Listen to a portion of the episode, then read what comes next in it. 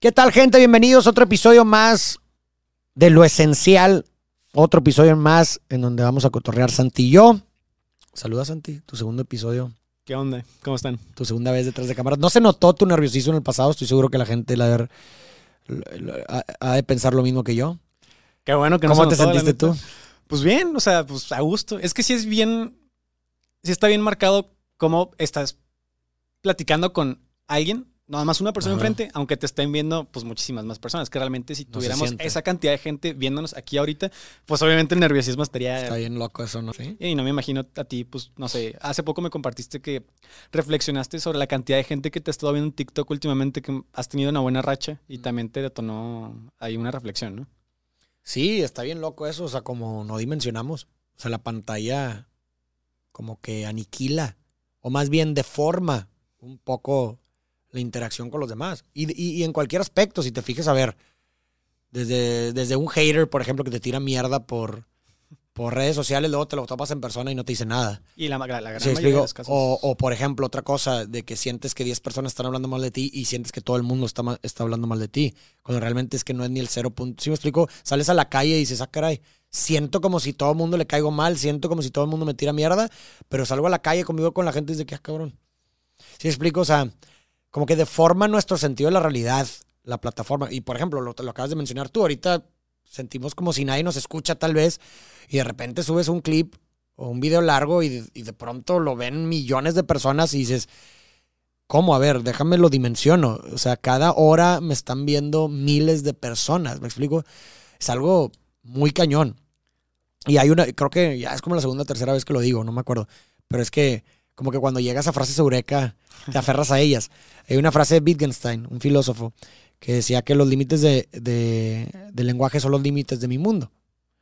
Y a mí me gusta como que deformarlo un poquito esa frase y actualizarla a nuestros tiempos de las redes y decir, para muchas personas los límites del feed son los límites de su mundo, en tanto que creen que lo que ven en el feed es una representación de la realidad general, cuando realmente es que no es así. Sí, explico lo que te vengo diciendo. Oye, ves que en tu feed un chorro de personas están a favor sobre, cierto, sobre cierta causa y crees que por consecuencia eso es la realidad y la gran mayoría de las personas piensan igual, cuando realmente es que no. Y lo, lo irónico es que todos piensan lo mismo. O sea, todos piensan que tienen la razón porque su feed nomás les arroja cosas que les hacen creer que todos piensan como ellos. Exacto. Y eso es algo que no me gusta de las redes y creo que Byung Chul Han lo menciona, como que es la expulsión de lo distinto. Sí. Se trata de Sí. De homogenizarnos. de eh, las redes sociales como que tratan, y digo, no es culpa de las redes per se, sino nuestro comportamiento en las redes, que eh, de manera casi inconsciente estamos aniquilando al otro, estamos desapareciendo la otredad. ¿Por qué? Porque estamos tratando de, de hacer este, este template, esta plantilla de cómo deberíamos de ser. Y, y si no la sigues, si no tienes esta plantilla en donde, en donde opinas lo que deberías de opinar, en lo que dices lo que deberías de decir y en donde actúas de la forma en la que deberías de actuar y eres por consecuencia un otro, entonces estás cancelado. Claro. Entonces estás, estás expulsando lo distinto. Todos tenemos que ser iguales, todos tenemos que pensar lo mismo. Ay, pobre de ti si no piensas igual. Aún y cuando sepas, aún y cuando estés abierto al diálogo, de, ¿sí me explico? Y no trates de imponer tu punto de vista, aún, aún así, estás cancelado. ¿Me explico? Entonces, e- esa expulsión de lo distinto, ay, cabrón, se estás volviendo a todos anónimos, como decía Heidegger, estás sumergiendo a todos al mundo del se dice. Vamos- Digo, ya no estamos mamando. Sí, digo, sí. a ver, Ese- vamos a empezar Sí, vamos a empezar. a hablar de lo Lo del mundo de se dice, lo vamos a tocar al ratito, estoy seguro, pero ahorita Ok. vas a ver por qué. Este, pero bueno, se supone que vamos a continuar con, con la historia para tener un hilo del, cual, del cual tirar, ¿no? Nos quedamos, ¿te acuerdas en que yo vi tus videos? Ah, que, que sí, me sí. buscaste, ahí nos quedamos, ¿no? Que, nos, que me buscaste por las diferentes redes sociales para decirme que habías hecho un video mío. Sí, eh, me acuerdo que me contestaste en Instagram, pero me contest, me, no me mandaste mensaje directo, me contestaste el video. O sea, me comentaste de que aplausos. De que, que- que- Ah, ok. Y ya- yo de que, ah, embolado, yo me acuerdo de que, ah, qué chido, me contestó, le dije a mi hermana, mira, que no sé qué. Y ya, o sea, pues ahí, ¿no? Y no sé si ese mismo día o, o después me dijiste de que, oye, ¿y no quieres de que hacer más? Sí, de hecho, me gustó mucho. Ahora te voy a decir lo que yo pensé cuando vi tu video. O sea, yo lo primero que pensé, y te voy a ser 100% sincero. A ver. Oye, vi que, que, que me mandaste mensajes por todas mis plataformas y dije, oye, pues bueno, vamos a verlo. Vamos a ver el Ah, video. ok, ok. Aparte, pues es lindo cuando alguien hace algo se inspira en tu trabajo para hacer algo. O sea, siempre Claro. entiendo como que, oye, si, si realmente veo algo, o sea, si realmente veo un mensaje de una persona diciéndome, oye, hice esto por algo que me inspiré de ti, sí lo veo, ¿sabes? Porque, oye, es una gran honra, es, una- es un gran tributo, es una gran 100%. honra, le da mucho sentido a tu trabajo. Entonces, cuando vi que, que me buscaste por las diferentes redes, pues dije, pues bueno, vamos a verlo. No pierdo nada, ¿sabes cómo? Y a ver, no, no, no lo veía, no lo, no lo fui a ver con la intención de, ah, lo voy a contratar o algo así. Para nada, en lo absoluto. O sea, nomás era para verlo. Y lo vi y la verdad te, te digo, me gustó mucho.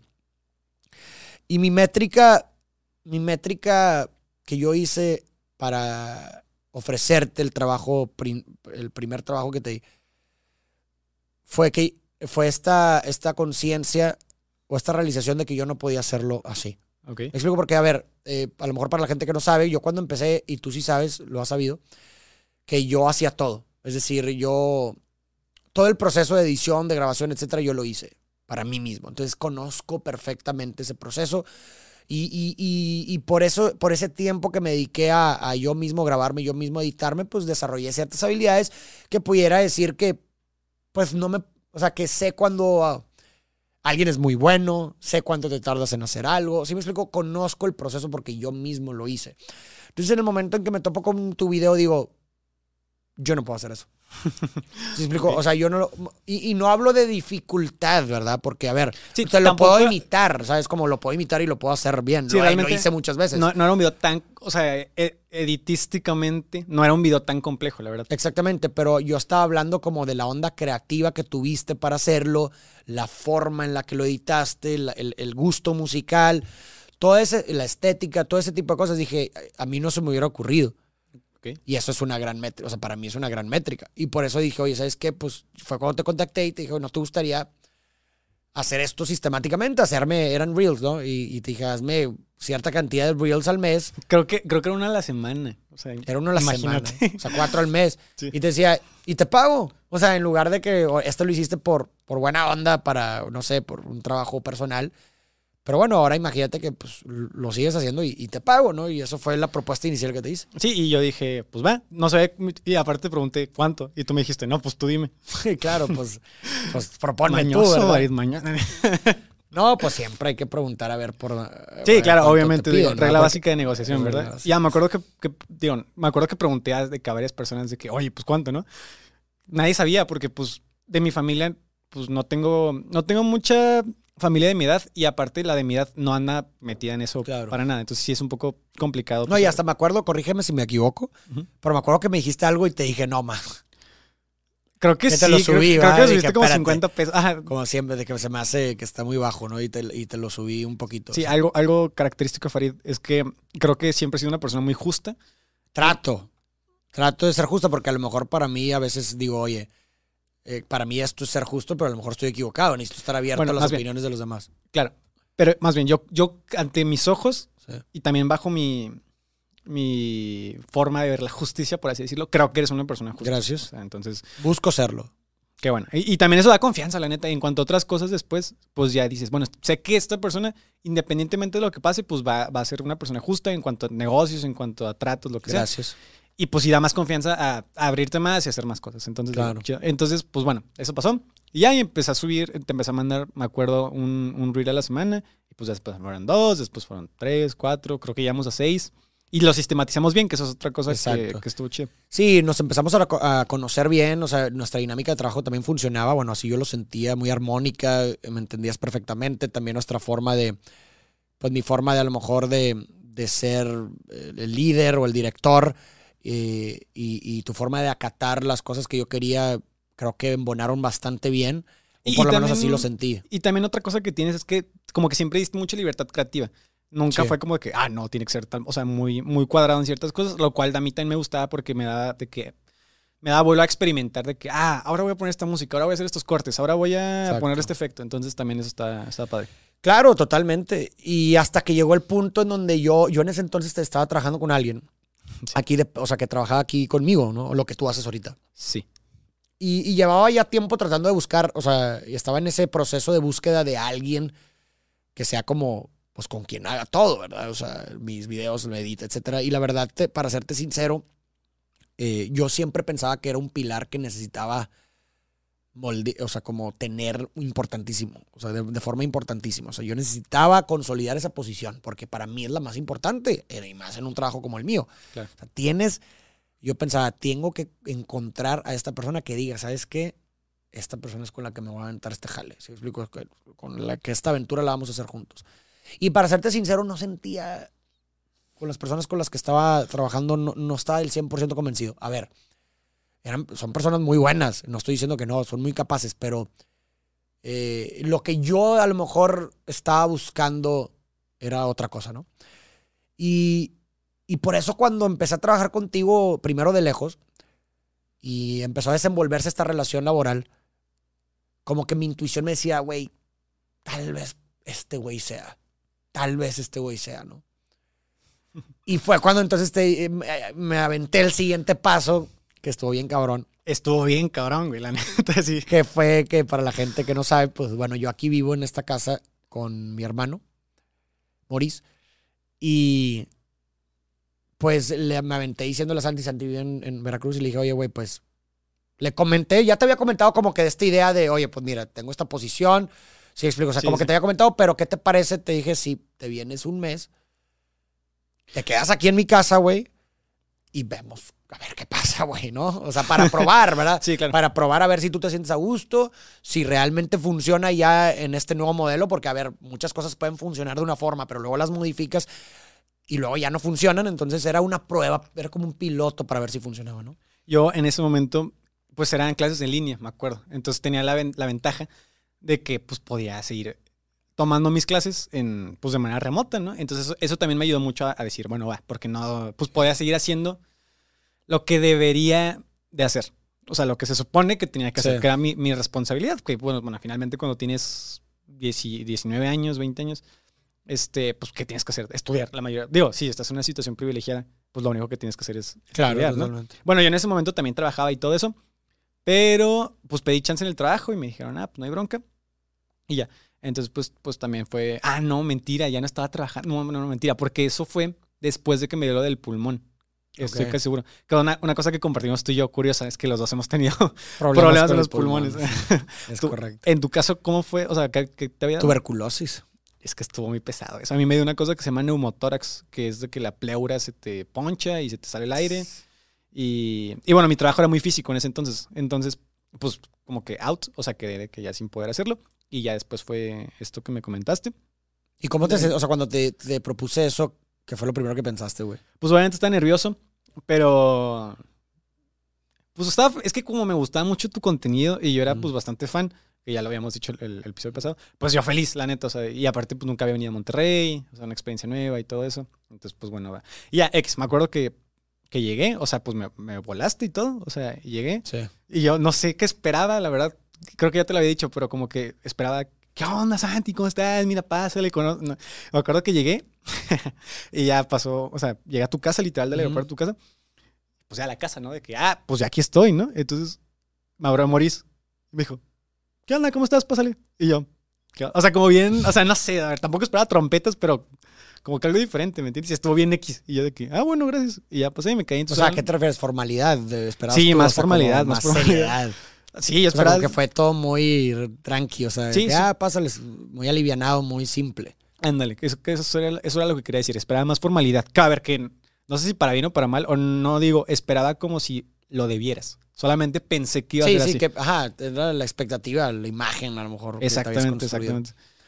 Y, y ya, y después llegaste tú y igualito. ¿Qué onda? ¿Cómo estás, güey? Y yo de que, o sea, y ya, y pues empezamos a, pues me mostraste el estudio y todo, y pues ya más o menos vimos que teníamos, o sea, cuál iba a ser el plan a seguir para aprovechar los días, ¿verdad? Y todo eso. Y, y pues ya, pues empezamos a trabajar. Digo, Farid también la vendió muy bien, porque pues en teoría nomás iba a ser un mes, y después me iba a regresar a Veracruz y a ver qué pasaba, ¿no? Sí. Pero pues tú también la vendiste muy bien de que no, güey, que aquí es el Pal Norte, pues va al Pal Norte. Y de que quieres ir a. O sea, me acuerdo que también fuimos al de Pepe Madero esa vez, al concierto, que yo nunca había dado un concierto en mi vida, por ejemplo. O sea, entonces imagínate. Y también una ciudad sota enorme, y pues también. A ver, pero esas cosas no las hice para convencerte de quedarte, güey. De verdad. O sea, lo hiciste nomás porque, eh, pues está chido. O- No, porque a ver, muchas cosas de esas te las di porque yo no las iba a usar, güey. Ok. Y pues a ver, que se desperdicie lo que las dices tú, pues úsalas tú, güey. Ya, ya. Bueno, pero O sea, genuinamente te lo digo en serio, no los hice- en lo absoluto fue para tratarte de convencer, realmente fue por porque no los iba a usar yo, pues qué iba a hacer? Pues, tirarlos. Pues mejor úsalos tú, güey. aparte también me acuerdo que fuimos a Ciudad de México esa vez. Ajá. Y algo que todavía me acuerdo es que fuimos a comer en un restaurante ahí en Ciudad de México. Pues chido, la neta estaba, estaba bien. ¿Cuál? No me acuerdo, la verdad. No quiero decir cuál, pero no me acuerdo. Pero estaba chido, o sea, fue- Ok. estuvo chido. Y, y ahí, pues también esa vez conocí a Diego Rosarín, creo que pues también yo era...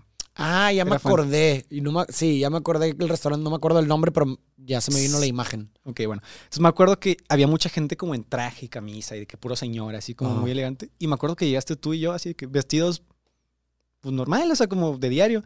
Y nos atendieron muy bien, la neta, porque te, ay, Farid, que no sé qué. mucho". Entonces también como que, o sea, quieras o no te impresiona un poquito, la neta. O sea, te impresiona Ok. un poquito. Entonces está chido, pues como de que, ah, ir a lugares bonitos sin necesidad de, vístete bien, vístete formal. Que no, o sea, como Ya. que fue una- algo un poco contrastante. Y pues Ya. y tam- a mí no me gusta vestirme formal, por ejemplo. Entonces también estuvo, pues Ya. estuvo chido eso. No sé, hubo varias cositas que yo dije, wow, o sea, está muy, está muy padre. Y a ver, eso me interesa, o sea, creo que estaría padre que pudiera recapitular, no sé, de mm, cosas que hayas aprendido, cosas que hayan cambiado de ti desde que te viniste. O sea, qué cosas has aprendido de aquí, de nosotros, de mí. Pues creo que para empezar, ese, ese sentido de justicia que tienes o de hacer las cosas de manera correcta, o sea, creo que quieras o no, pues sí, lo he aplicado yo un poco, obviamente. También, eso fue más desde que empecé a ver tu contenido, pero también a tener discusiones más sanas. O sea, no a cuando hables con alguien, no de que, ay, a gritarse, no, no, no, sino como a hablar, escuchando los puntos de vista, o sea, un mejor diálogo, pues. Y pues finalmente, pues, madurez, o sea, pues quieras o no, si- cuando te independizas, pues, Sí, no, sí, te pones de frente a situaciones que, pues sí, del resto, a lo, a lo que yo le llamaría del resto de tu vida, ¿no? Que son las que te hacen madurar. correcto. Ah, gran, gran frase, la verdad. O sea, son las situaciones del resto de tu vida, o sea, son situaciones que... ¿Cuáles te- serían situaciones del resto de tu vida? por ejemplo, independizarte, el, el tú tomar las riendas de, de tu comida, de tus necesidades, etcétera, pues es- son actividades del resto de tu vida, ¿sí explico? O sea, el, el- el- vivir bajo el brazo de tus padres, o ¿sí me explico? Y que pues a lo mejor tengas gente que te haga ciertas cosas, a lo mejor en, en la comunidad de tu hogar, pues no es el resto de tu vida. ¿Me explico? O sea, va, y tiene que llegar a un punto donde tú tienes que asumir esas cosas. ¿Por qué? Porque vas a tener familia, porque, porque vas a tener gente de la cual eres responsable de. ¿Sí explico? Entonces, por eso esas no son situaciones del resto de tu vida. Y cuando vives situaciones del resto de tu vida, es cuando... Maduras. ¿Por qué? Porque, pues, sí explico, porque ya es, es como situaciones de la adultez, o sea, del resto de tu vida, ¿sabes? No lo había pensado así, pero está, está interesante. Y a ver, y, y- y- y eso no, eso no discrimina edad. Una persona puede empezar a tomar, a hacerse cargo de, incluso de su familia, eh, siendo un niño, a veces, una niña, adolescente que trabaja, ¿verdad? Y que ha perdido a su papá y no hay nadie que provee y por eso tiene que, eso, es, eso es enfrentarse al re- a situaciones del resto de su vida. Claro. Y eso les hace madurar. Quieras que no, ¿verdad? Ok, me gustó, me gustó. Este, bueno, y continuando con la historia. Es- me acuerdo que, pues bueno, fue una vez, o sea, fue un mes, y ya me regresé a Veracruz, pues obviamente regresé de que bien extasiado, la verdad, de que, Mm. no, pues todo bien chido, obviamente. y- Después del mes. Sí, después del mes cuando regresé. Y me acuerdo que fue un, bueno, pues de que a ver cuándo se, se vuelve, o sea, como que quedamos en que íbamos, iba a volver a pasar. Sí, sí, me acuerdo que sí. No me acuerdo cuándo, pero sí quedamos en que, en que por lo menos la lectura del mes había sido positiva. Nos fue, nos fue, a comparación de lo que habíamos estado, las métricas que habíamos tenido antes, Sí, había. a cuando vine, exacto. sí nos fue, es que eso también fue clave, imagino, de que sí nos fue mejor. Sí. Y, mm, ok. Yo me acuerdo que ya después volví. Y ya esa vez que, esa vez que volví a venir, ya me la cantaste de que, eh, güey, pues, o sea, que pues, no, pues, bien, piensa de que si te quieres venir a vivir aquí, pues yo te puedo ayudar, que no sé qué. Ya me la cantaste, pero pues yo tenía, o sea, yo estaba que bien chavo en ese entonces. Y pues también mi plan en ese entonces. Yo estaba estudiando, mira, para esto te voy a decir. Yo estaba estudiando una carrera, yo estaba estudiando ingeniería mecánica. Y la verdad, no me gustaba nada la. O sea, sí me gustaba la carrera, pero me gustaba por la, por la uni. O sea, por ir a la universidad a platicar con mis amigos y así. Sí. Pero una vez que entras a clases en línea y quitas ese factor amistad social y todo eso, te das cuenta que el mero contenido de la carrera está horrible. O por lo menos para mí, se me hacía, no me gustaba, ¿no? Este, mm, y pues obviamente, pues aquí agarro una cámara, pues empiezo a ver lo del contenido, a ver métricas y todo eso, y pues me, me empieza, gustó. me gusta mucho, ajá, como ese lado más artístico. Em, entonces, pues, si ya me iba a venir a vivir aquí, iba a ser de que o cambiarme de carrera a algo que se pudiera estudiar en línea, porque en esa escuela no podía, o darme de baja temporal, o pues, era, sí iba a ser un cambio muy, Sí, significativo. sí, sí, iba a ser un cambio muy grande. Y pues obviamente mi, mi mamá, en este caso, que es la que vive conmigo, pues se iba a infartar, la neta, o sea, no. es que, pues obviamente ella y pues todos los papás de mis amigos, o la gran mayoría de los papás de mis amigos, por la generación y por la época que les tocó vivir, tienen un pedestal bien, bien grande la, la universidad, que no sé cómo tú lo veas. Por ejemplo, tú, si tuvieras hijos, ¿sí los obligarías a estudiar una carrera o cómo, cómo ves eso? Depende, de- de- de- depende definitivamente del, del zeitgeist, o sea, como del espíritu de los tiempos, de la época, de... ¿Sí explico? O sea, a lo mejor en una época en la que, en la que sí sirve como un seguro de que, oye, la verdad es que tus oportunidades sí se ven muy reducidas si no estudias, si no tienes un título universitario, pues obviamente por seguridad, ¿verdad? Oye, pues, pues bueno, es por miedo a, a cualquier contingencia, ¿no? Como prepararte para lo peor. Pero, ¿qué A ver, todavía falta un chorro. Cuando yo tengo un, un hijo o una hija, Los eh, tiempos van a ser diferentes. y, y a ver, o sea, ¿cuántos años faltan? Si me explico, ¿qué te gusta? Pues unos 20, 20, pues, no sé, digamos, 20 años. Para que ya llegue una edad de... Ah, ya te entendí. bueno, ya te o entendí. más, güey, 25 años tal sí, vez. sí, sí. Pues cabrón, ay, güey, que quién sabe qué nos depare en, en el mundo educativo en 25 años, güey. No, y aparte en el mundo laboral también, porque por ejemplo, Exactamente. yo te voy a contar una historia. Una vez, aquí en Monterrey, tienen como unos tres meses, aquí en Monterrey tomé un Uber.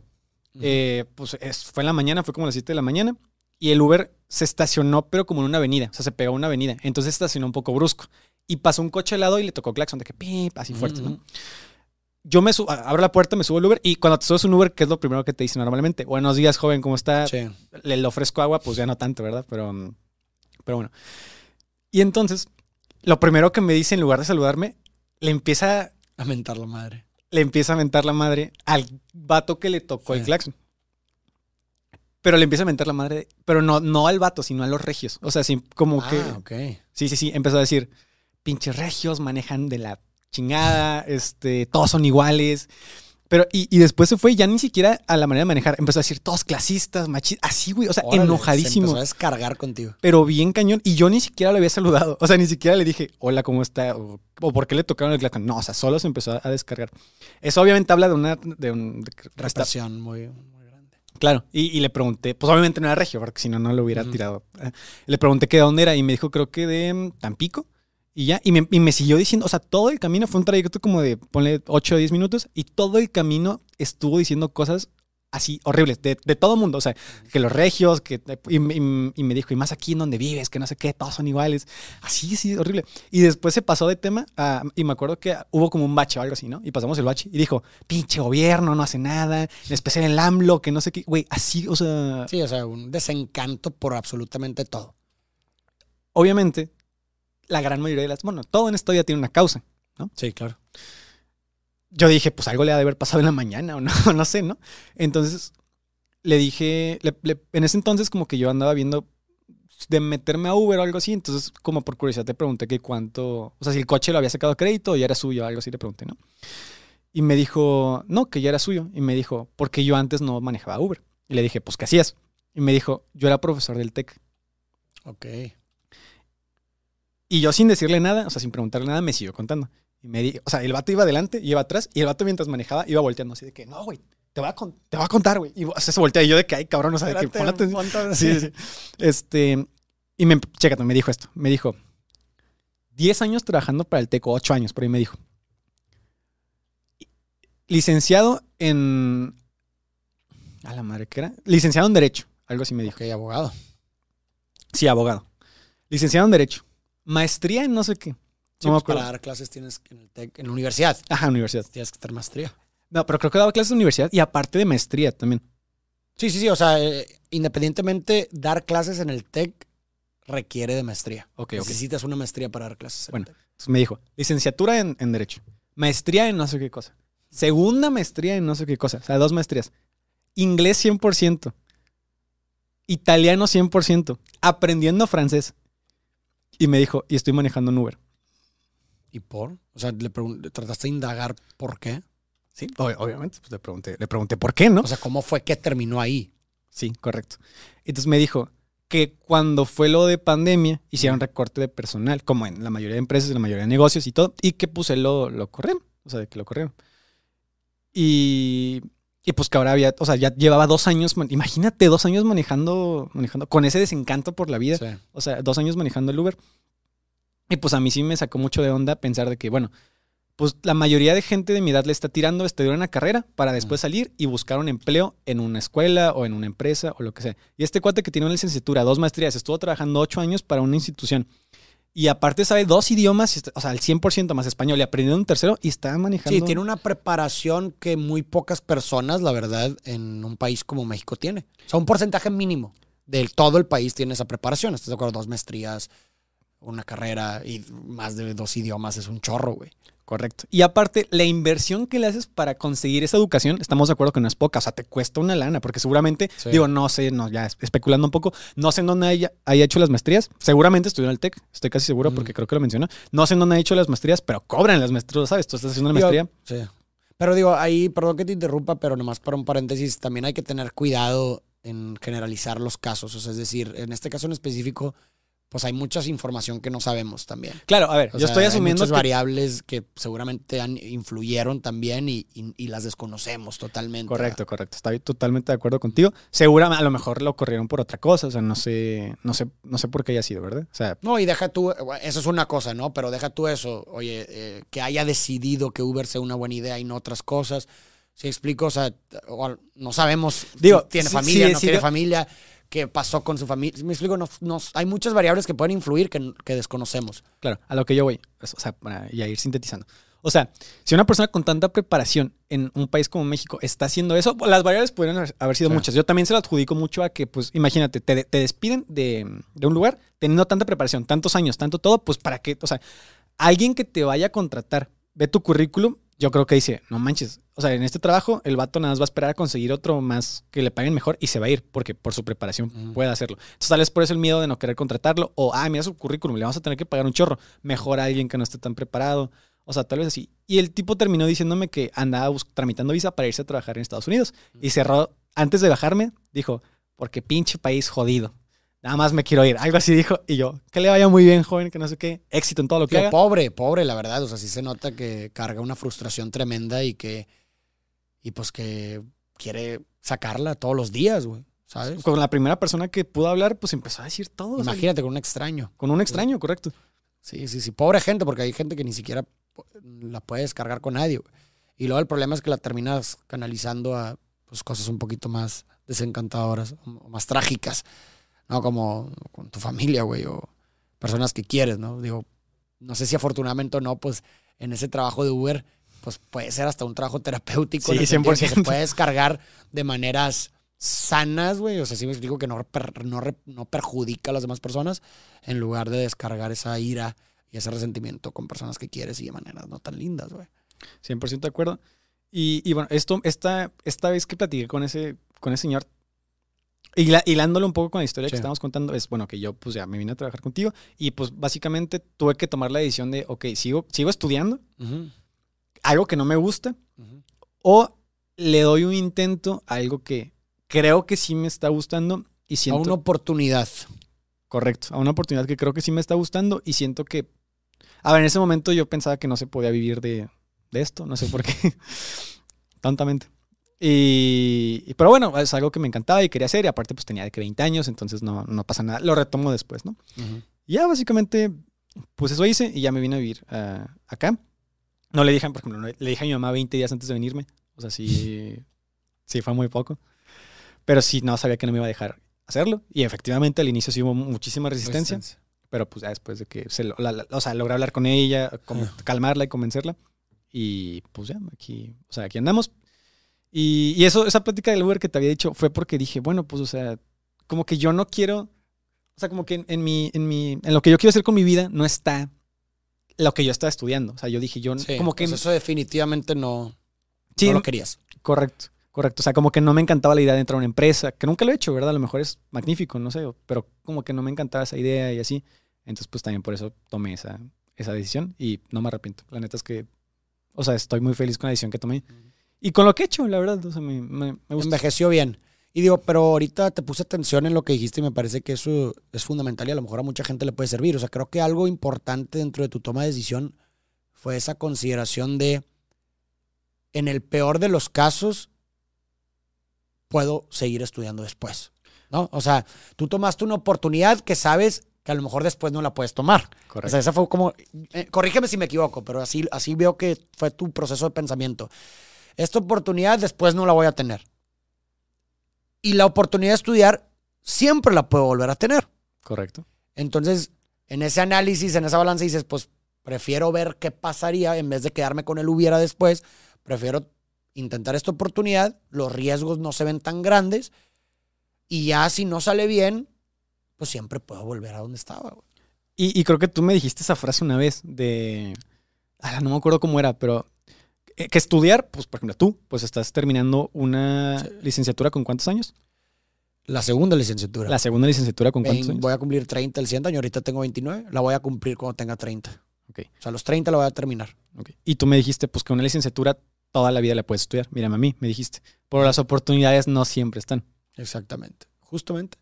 Y también el, y, y- y mucha gente, el problema es que ya cuando están grandes o cuando ya escapan la edad esperada para estudiar, muchas veces no estudian, no porque no quieran, sino precisamente porque se sienten fracasados o se sienten como, ah, ya estoy grande para esto.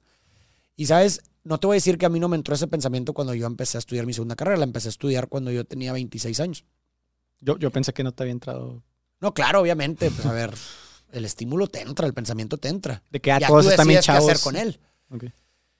Como piensas, ¿no? El tedio y es el autosaboteo de que el tedio de, ay, otros tres años, otros cuatro años, híjole. Y sabes lo que pensé, dije, mira, güey, los tres años, los cuatro años van a pasar. Yo entre o no a la licenciatura.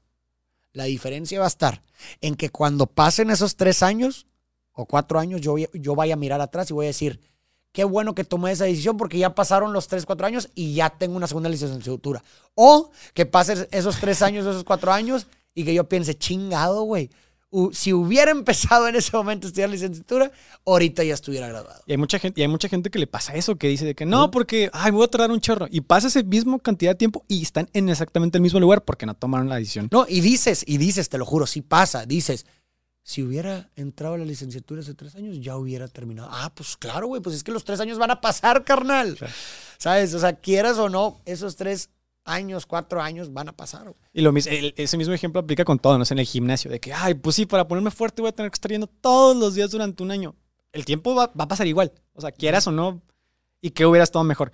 Que ese tiempo pase y, lo, y haberlo hecho, o que el mismo tiempo pase y no haber hecho nada y estar exactamente en la misma posición. pues, No, y aparte, ese tipo de situaciones en las que te superas a una expectativa, porque la estás superando. O sea, si me explico, en, en- en el status quo, pues se ve dentro de la sociedad a una persona grande que estudia como que, ay, cabrón, o sea, no, no es como que... Si me explico, o sea, es- eh, salta, te salta, Sí, te claro. salta. no es lo normal. Ajá. Y el hecho de poder superar esa expectativa, contrariar esa expectativa, por lo menos a mí me nota mucho de sentido, güey. O sea, es, es una, es una realización grande. ¿Sí me explico? Es como un triunfo, se siente como un triunfo. ¿Sí me explico? Como superé un obstáculo, eh, superé una, a lo mejor una, un- una mala vista social, ¿me explico? La superé y eso me dota de sentido, güey en lo personal. Entonces también se puede ver como de esa forma, de que una vez que terminas, güey, de verdad te sientes realizado de, no mames, cabrón, lo logré, güey. Lo logré. ¿Sí explico? Sí. Quien se haya mudado de, de ciudad, pues sabrá que no está tan fácil como, ay, pues ya tomo la decisión y ya. No, o sea, pues evidentemente hay muchas cosas que tienes que dejar atrás. Sí. Em, ¿Qué fue lo que más te costó? repítelo. ¿Qué fue lo que más te costó? Pues obviamente la, pues dejar a mi, la comodidad de mi hogar, ¿verdad? Porque quieras o no, pues...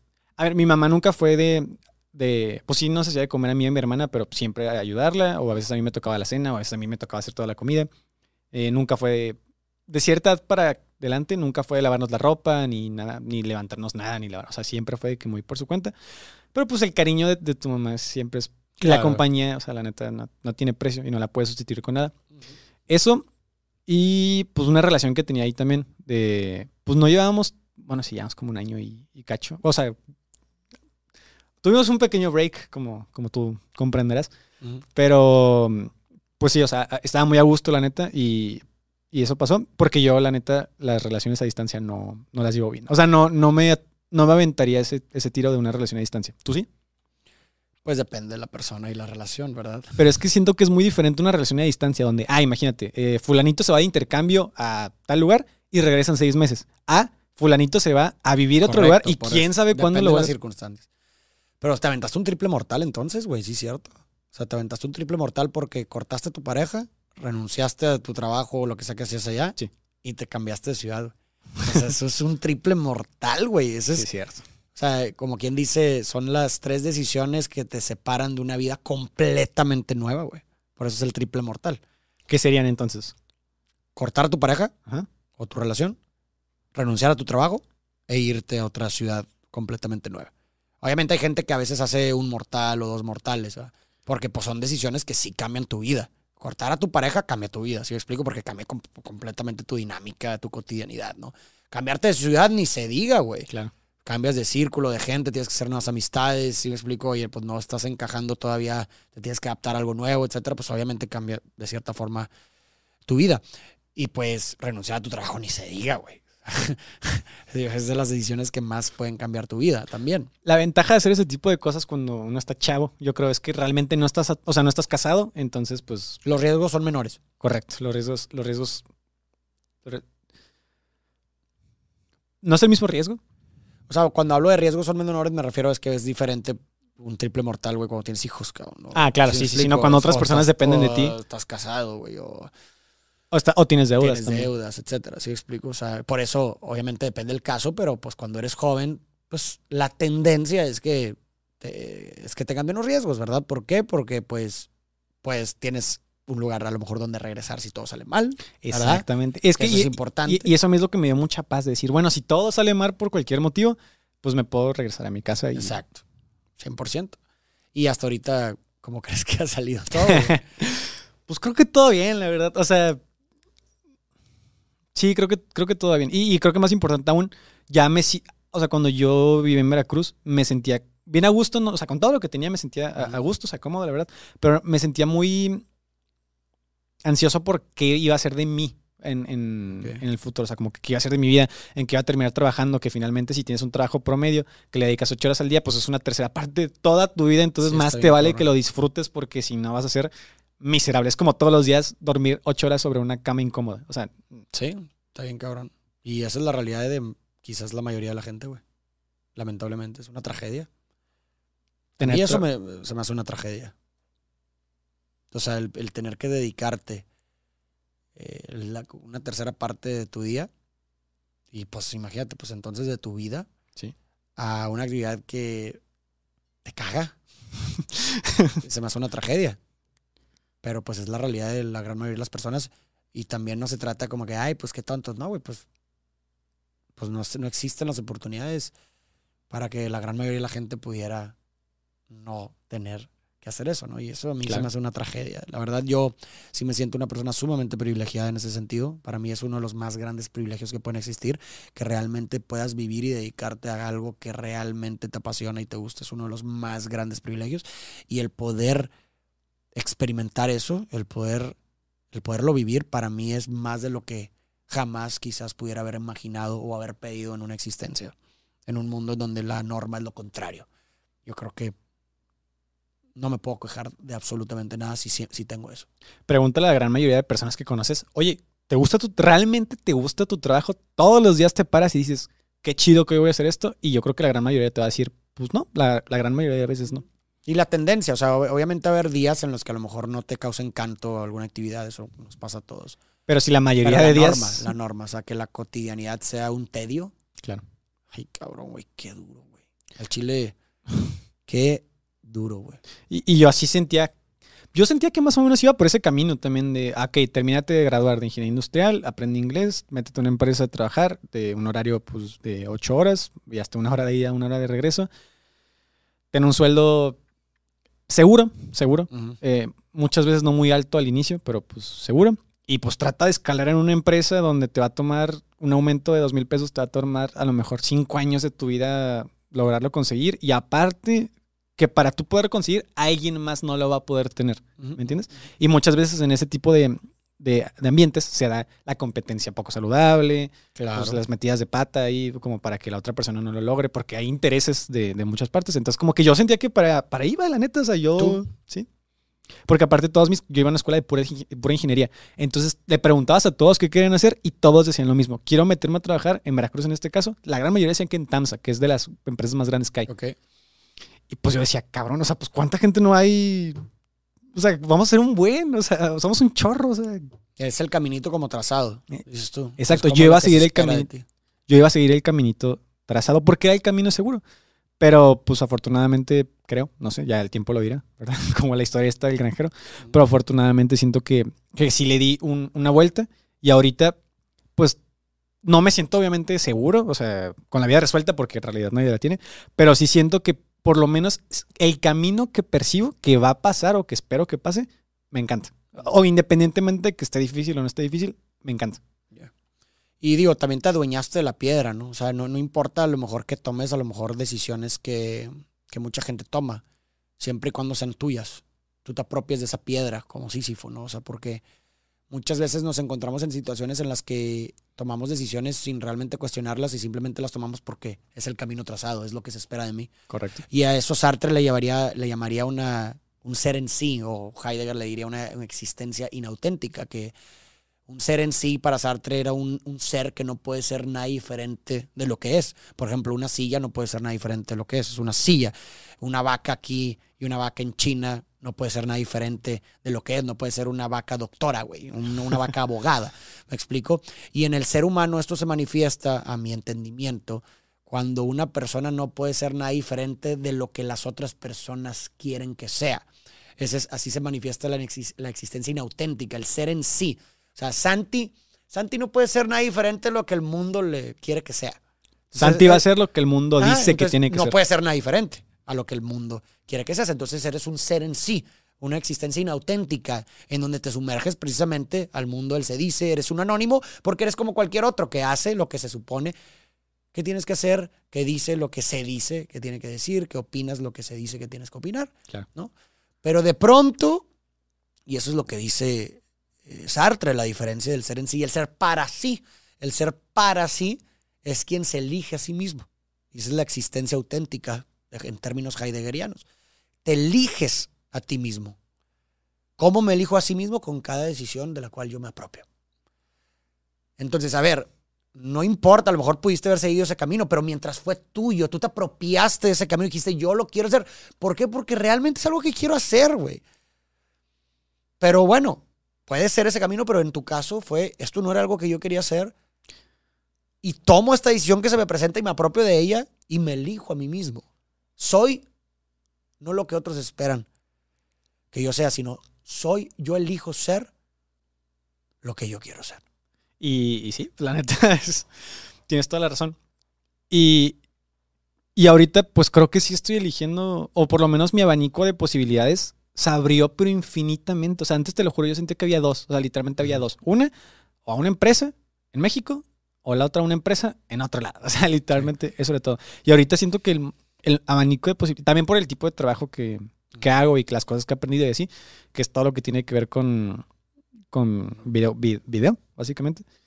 Pues las, las opciones son un chorro, o sea, y más ahorita en la época en la que vivimos, la verdad creo que es, es como los programadores ahorita que tienen, siempre hay chamba, o sea, siempre hay chamba, yo creo que tema de video también siempre hay chamba, y fotografía también. Y pues ya ahorita repito lo que, la- el futuro que percibo, pues me hace encantador. No, y ¿sabes qué es lo, lo hermoso de la existencia auténtica? De romper con, le- con el en sí. Es que la mera experiencia, como tú lo has tenido ahora, la mera experiencia de que realmente algo distinto era posible, se te queda para el resto de tu vida. Porque cuando a lo mejor te enfrentes a alguna situación en la que pareciera que no hay de otra, pues la experiencia de haber visto que, siempre, que quizás hay a veces en las que existe la posibilidad de algo diferente, te persigue para cualquier situación que te enfrentes. ¿Se explico? Entonces, en lugar de a lo mejor sentir que cada situación es una condena, a lo mejor hay veces en las que puedes pensar, a ver, espérame, en el pasado me he demostrado contrario. Se me ha demostrado lo contrario. En el pasado se me ha manifestado la posibilidad de algo distinto a lo aparente, a lo trazado, a lo esperado. Y esa mera experiencia de que, ah, cabrón, si era posible algo diferente, te persigue a cada nueva situación que te enfrentes para por lo menos cuestionar si algo diferente es, es posible para ti, ¿no? Y ahorita lo, lo, que mencionaste anteriormente de mm, cuestionarse, o sea, cuestionarse si lo que estás haciendo o lo y, más pues a esta edad donde apenas vas a abrirte a la vida y apenas vas a decidir cuál va a ser tu camino, que realmente lo puedes cambiar, o sea, sí, yo creo que siempre, la mayoría de las veces lo puedes cambiar y más a una edad temprana.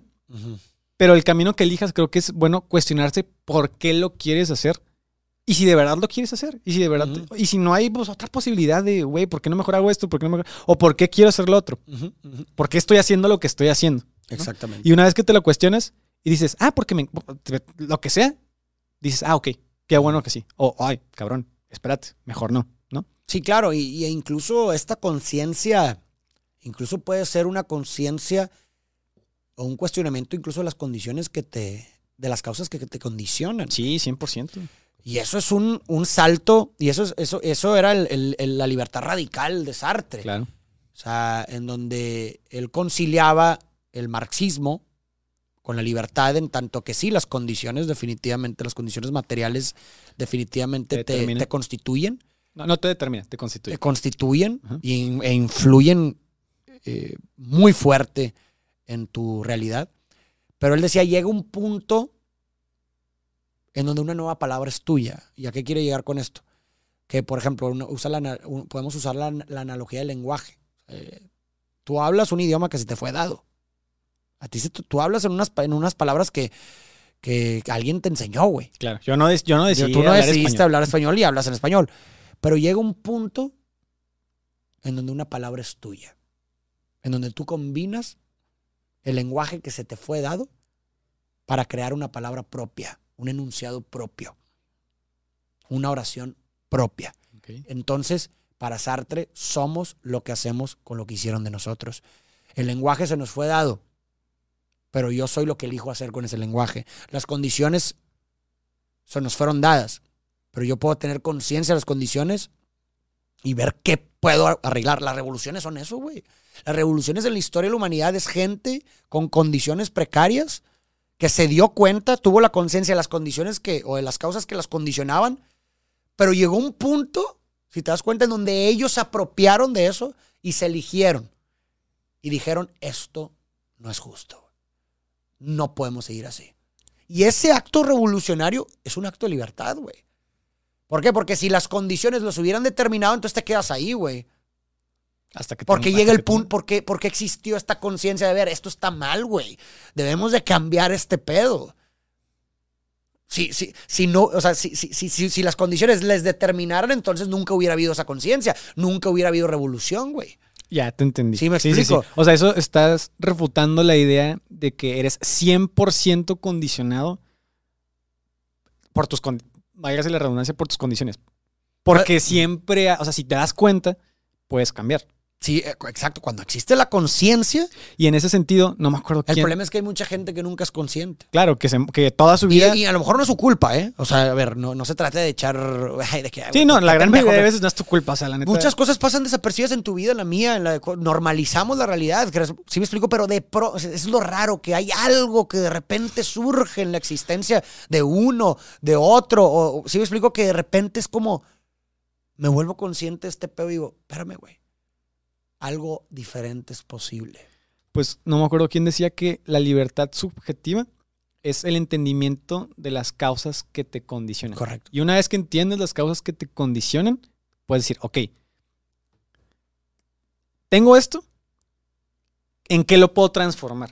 ¿O qué puedo hacer para cambiar? ¿Me entiendes? Pero si, nunca es que hay algo, si es que hay algo individual que yo pueda hacer. Sí, claro. A ver, muchas veces la neta es que las situaciones son El peso, de las, estructurales. cir- el peso de las circunstancias aplasta las ganas de salir adelante, ¿verdad? O sea, hay Exactamente, veces- pero entonces si el problema es estructural y no es individual, entonces me enfoco en lo estructural. güey. Correcto. Por es eso- la revolución. Eso es lo que trato de decir, güey. Pero, el- lo, pero lo importante de todo esto es cuestionarte cuáles son esas causas que te condicionan. Si nunca empiezas por cuestionarte cuáles son las causas de... A ver, si dices, no, es que yo en todas mis relaciones soy un tóxico, pero porque, ah, es que soy bien celoso. Porque eres celoso. Y una vez que entiendes por qué eres celoso, puedes trabajar. Sí. Pero a mí, a mí me, digo, volviendo al tema, a mí me encanta esa filosofía de Sartre, sinceramente. O sea, se me hace una de las filosofías eh, pues, del siglo XX más bellas. Sí, 100%. Eh, y yo en lo personal suscribo bastante. A ver, puedo estar equivocado, a lo mejor hay algo que no estoy viendo, pero por lo menos me hace mucho sentido esa, esa, esa filosofía, ¿no? Este, y, y pues nada, a mí yo la, la trato de poner en práctica y, y por lo menos a mí me ha, me, me- me ha ayudado a manejarme mejor por el mundo. Y, y a ver, pues no sé, no quiere decir que a todo el mundo le funcione. Es que es como, pues lo comparo un poco con algunas religiones, que básicamente te dan como una plantilla de lo que es para ellos su verdad o su forma de vivir. Correcto. Y de ya en base a eso, pues si a ti te hace sentir paz, si te hace sentir bien y te hace ser una mejor persona, pues lo tomas. Y entonces básicamente lo que tú estás haciendo es lo mismo, nada más que con esta ideología o manera de pensar. Pues es Exacto. una filosofía, ¿verdad? Filosofía, es, una, es, es una, es una filosofía. Eh, y digo, pues nada, o sea, a mí en lo personal me gusta mucho y habrá gente que a lo mejor no, o habrá gente que a lo mejor sí. Lo que importa es lo que tú dices, me parece genial. En cualquier doctrina, creencia, es el, a lo que Jason Silva, un saludo a Jason Silva, le, le llamaría el, el valor epistémico. ¿Qué significa el valor epistémico? En palabras de Jason, es como, como una creencia se refleja en tu conducta. Me explico, o sea, es decir, si tú crees en esta filosofía y creer en ella te hace ser una buena persona, un buen hermano, un buen padre, un buen amigo, un buen ciudadano, empático, consciente de las necesidades de las otras personas, pues güey, te aplaudo, sigue creyendo en eso, cabrón. ¿Me explico? Pero si ya de pronto cierta creencia te hace ser una- un mal ciudadano, una mala persona, etcétera, pues bueno, entonces ya quizás tendría un problema con esa creencia, ¿me explico? Y a mí lo que se me hace más bonito de, de esta frase de Sartre es que da igual lo que hayas vivido. Bueno, no da igual, obviamente. o sea, Te influye. Te influye, te influye. Eres parte, Sí. eres pero no eres eso, ¿no? exactamente. Eres pero no eres eso. Que es la paradoja de la frase. de- de- hay una frase, y, y cito también al maestro Feynman, que en paz descanse, un maestro argentino de filosofía, que para él su filósofo favorito también era Sartre, y decía sobre esta frase que es una frase muy difícil de entender, pero que no hay cosa más linda que entenderla. Y suscribo completamente. Para mí es una de las frases más lindas de entender, que es, no soy lo que soy y soy lo que no soy. A ver. Dices, ah, cabrón, ¿cómo está eso? güey?" Dice, no soy lo que soy en tanto que no soy mi pasado, pero sí lo soy. Soy porque me constituye mi pasado. Claro. Pero, Pero, no, no, lo soy porque no me determina, güey. Todo el tiempo, con cada decisión que tomo, existe la posibilidad de ser algo diferente a lo que he sido. Entonces, no soy mi pasado, pero lo soy. Y luego se va a la dimensión del futuro.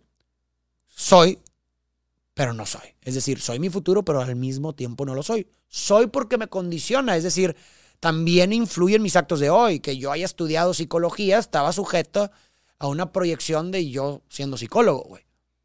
Todo el tiempo el futuro nos constituye también, influye en nuestros actos de hoy, en nuestra forma de ser en el mundo. Claro, claro. Pero no lo eres, no lo soy porque pues, el futuro todavía no es. Entonces, soy lo que no soy. Digo, no soy lo que soy y soy lo que no soy. Entonces, ¿qué soy? Posibilidad. ¿Por qué? Porque todo el tiempo puedo ser algo distinto de lo que soy. ¿no? La existencia en el ser humano precede la esencia. Es decir, el, el ser humano, a diferencia de cualquier otra cosa, según Sartre, primero es, o sea, más bien, primero existe y después se hace. Y luego es. ¿Sí explico? O sea, primero nace el bebé y después se convierte en doctor, después se convierte en abogado, después de- se convierte en padre, después se convierte en madre, después, ¿sí explico? Pero primero existió. Ok. Es posibilidad en ese sentido, somos posibilidad. Oye, yo, es, yo he mentido, he sido, he sido una mala pareja en el pasado, he mentido, he engañado. Pues bueno, tengo la posibilidad de ser alguien distinto a lo que he sido Somos posibilidad. somos posibilidad. Digo, muchos dirán que todo esto lo saca o lo copia de Heidegger. Sinceramente, agarra la explicación que mejor te, que mejor te, que mejor te agrade. Pero es, es eh, a mí, para mí, esa- ese pensamiento es liberador, güey, porque si no eres capaz de poder ver o articular o recordar un pasado encantador, o por lo menos no encantador, pero un, pasa- un, un pasado con el cual estés en paz, pues no es una condena, güey. Claro. No es una condena, sino que siempre existe, mientras hay vida, una posibilidad que pudiera revertir o resignificar ese pasado como algo, por lo menos, que haya valido la pena pasar y poder construir, por consecuencia, un futuro en el cual se prevé como algo encantador o por lo menos algo aspirable o algo con sentido, ¿no? Entonces, esa, esa perspectiva no te condena. A mí eso es lo que me refería hace ratito. Con, se me hace bien bonito porque hay mucha gente que vive cosas francamente horribles y dice, pues ya aquí acabó mi vida, o sea, aquí acabó mi vida, todo lo que viví de traumas. Digo que, a ver, es, claramente está horrible, pero por lo menos existe esa posibilidad de verlo diferente, de verlo, pues sí, diferente, o sea, que, te, que por lo menos no se sea ser. terrible. De ser, ajá, y de, de ser y por consecuencia, claro, de percibir, significar, etcétera. Me gustó mucho esa frase de somos, o sea, lo que dijiste al final de somos posibilidad. ¿Somos posibilidad? Sí, a ver, si no soy lo que soy y soy lo que no soy, pues ¿qué soy? Pues nada, pero la nada puede ser cualquier cosa. Correcto. Entonces, ¿me explico? Eso, eh, Entonces, Así está, yo creo que es la mejor manera de entenderlo. Así, o sea, con esa última frase que te aventaste. Muy bien. y por eso el libro de Sartre se llama El ser y la nada, porque el, el ser humano es nada y después se hace, ¿no? Y hasta a mí me gustó Sartre, no está Gran chido. Sartre, ¿no? Digo, es, es difícil de entenderlo, de verdad, es... Bueno, pero una vez que, que te lo explican, es que es el problema muchas veces de leer libros pesados que no, no- o sea, cuando lees, si no entiendes algo, no es como, Claro. ¿a quién le pregunto que más o menos me simplifique? No, o sea, de que no. 100%, 100%. Entonces por eso está chido que te lo expliquen así como más. Espero que, sea- digo, espero que lo haya explicado bien. Pues ¿no? mira, yo entendí. Sí, lo entendí. Y te hace sentido. sí, ¿no? obviamente me hace sentido. Entonces, bueno, muchas gracias por la, por la explicación. Pero bueno, ya llevamos una hora exactamente, Ah, bueno, pues y, es un buen momento. Y pues básicamente ahí termina la historia. Pues ya de que. Pues sí, sí, técnicamente, pues, pues sí. digo, más bien la historia se sigue escribiendo. Estamos aquí escribiéndola en manera de presente, es Claro, en, claro. en donde, en donde toda- en- la historia ter- ha terminado, más bien no termina, pero continúa hasta hoy, porque hoy acabamos de escribir un capítulo nuevo. Correcto. Entonces, si la gente se pregunta qué pasó después, pues esto es lo que está pasando. Ok. Pero bueno, este. Muchas gracias, Farid. Te iba a decir que. Pues invites a la gente a mandarte preguntas e historias que yo te Sería pueda hacer a ti y ya tú, o sea, yo, yo actuando como un otro, como esa persona que te Sí. pregunta, pues yo preguntándote a ti y rebotando ciertas ideas. Entonces, si alguien tiene alguna duda, Sí, 100% que utilicen los comentarios, utilicen los, co- la- la- ahí los comentarios del YouTube para precisamente hacer estas preguntas y las que más likes tengan, ¿qué te parece? o la si que las se hagan más, las que se nos hagan más interesantes. Sí, también. entre, entre likes e interesantes, porque pues bueno, los likes reflejarían como un interés colectivo Claro, en, claro. en- en- en la opinión en esa pregunta. Pero también puede haber preguntas que no tengan tantos likes que a mí se me hagan interesantes desarrollar. Entonces podemos darle por ahí, pero sí utilizamos la caja de comentarios para poder pues tener esta interacción y, y recopilar estas preguntas y, y abordarlas en futuros episodios. perfecto. Igual en futuros episodios voy a traer ciertos temas que se me hagan de interés público para ver qué, qué opinas. Muy bien. Y bueno, sería todo. Muchas gracias. Muchas gracias, raza. Muchas gracias, gente. Muchas gracias a todos y a todas por escucharnos. Gracias a ti, Santi, por tu tiempo. Con mucho gusto. Y pues bueno, nos vemos en el episodio. Nos vemos.